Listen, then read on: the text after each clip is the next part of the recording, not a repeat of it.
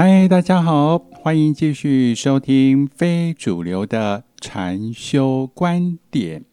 今天要跟大家呢来分享的叫做走路，走路禅。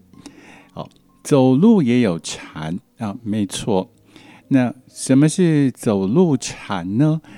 就是走路加上觉知。就等于走路的禅修了啊！我否则没有讲清楚。那大家平常啊都有在走路，而且哦，呃，经常啊在傍晚时间，我就看好多人啊会用健走啊，好不不论是在路上啊，或者是操场啊，都好多人在走路。但是如果没有觉知的话，那么基本上呢，只是可能对身体有一点点的帮助吧，啊，也不尽然哦。我看也好多人哦，经常呢都是以走路当做是主要的运动。那我也听过有人说，在走路运动很多年之后呢，发现哦这两个膝呃膝盖哦都出了问题。我好早以前就听过，那后来我也觉得，哎，感觉哦，好像这个用走路来运动的话，也不太理想。好，呃，有可能是走的太快了一点，或者是姿势不对。那后来后来，呃，应该也算最近吧，我我就真的呃，突然领悟到，呃。怎么样去走路呢？能够让你不仅是不会造成身体的损伤或者是后遗症，而且呢，还可以让你的心情变得很好，让你的身心呢都能够透过走路得到一些平衡。那开头我们先跟大家来。呃，提醒一下一个简单的呃自我检视，也就是说，大家都有做过深蹲这个运动吗？这个深蹲如果没有也没关系啦，你就是呃稍微呃两脚与肩同宽，然后呢就开始呃慢慢的往下蹲，好，大概呃蹲到半蹲就好了，不必一定要蹲很低了哦。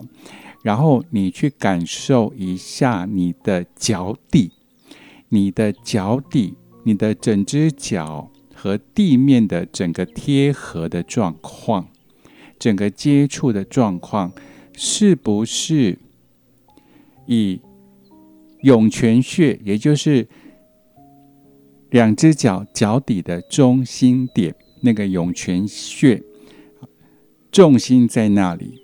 啊，你就稍微去揣摩一下。当你的重心找到之后呢，你深蹲的这个技巧就会很熟练，而且也不会伤害到你的膝盖。可以多尝试一下。我觉得深蹲哦，也是一个非常好的运动。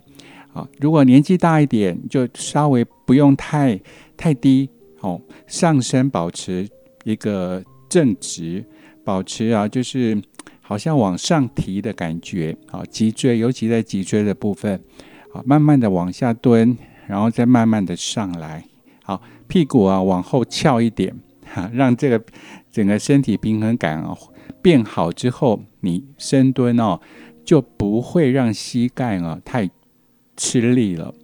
那相对的，我们在走路的时候啊，如果你能够在每一个步伐的时候，能够记住你的脚底，也就是涌泉穴那个部位，那么就代表你除了是走路练身体，还能够练你的心，让你的心呢能够专一的注意到你的脚底，就能够化万念为一念。啊，这个就很重要哦，这绝对是在禅修方面哦最重要的一件事情。那然后你的呃头脑的一些浊气、身体的一些浊气，因为你的注意力都在脚底，然后就会慢慢的呃往下排，往下的引导出去，在一步又一步的这样子走。呃，如果可以的话，至少个半小时吧，二十分钟也可以啦。你会慢慢发现，整个人很轻松，不只是不会感觉很疲累，而且心情上会有一种有一种轻松的感觉，有一种幸福的感觉，好像呢，这个脑内吗啡哦一直在分泌的感觉，就是你把很多的杂念化为一念，这一念哦，就是在你的涌泉穴。这个脚底。所以，如果你的脚掌呢是属于比较足弓比较大、好比较弯曲的话，你可能要去买一些球鞋啊，它能够支撑你的足弓的那个部位。好，要去稍微去找一下，刚刚好能够贴合你的脚底的话，去走路，这样就会很舒服。每一步每踩出一步呢，就把注意力放在那一只脚的脚底。这样子，你走路就会非常的平衡，然后你的膝盖哦就不会承受太多的重量，会很平衡。好，然后最好还可以的话，就是你要记得你的上半身啊，稍稍的往上提，好，稍稍的往上提，保持正直，尽量保持正直，这样走路，双手当然是轻松的摆，好，不用出力。让它自动的去呃摆动就够了。透过这样的练习，呃，十天半个月吧，应该就可以感受到有一种不一样的感觉。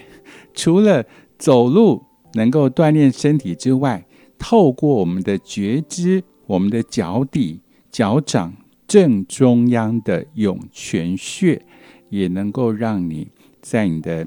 呃，心灵上、心情上呢，得到一些些的滋养，所以这是身心哦都能够平衡，身心能够得到滋养的一个非常好的方法，而且呢也非常的简单。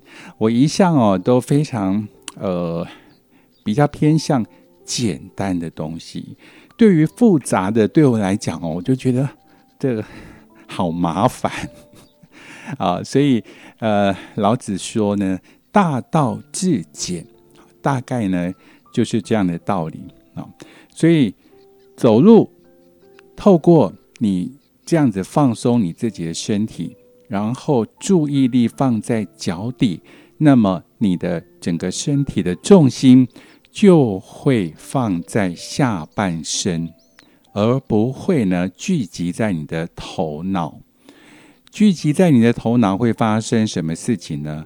思路哦比较混乱，心情哦就比较起伏比较大，因为重心不稳。好，因为重心不稳，你的身体不平衡，你的思考都会不平衡。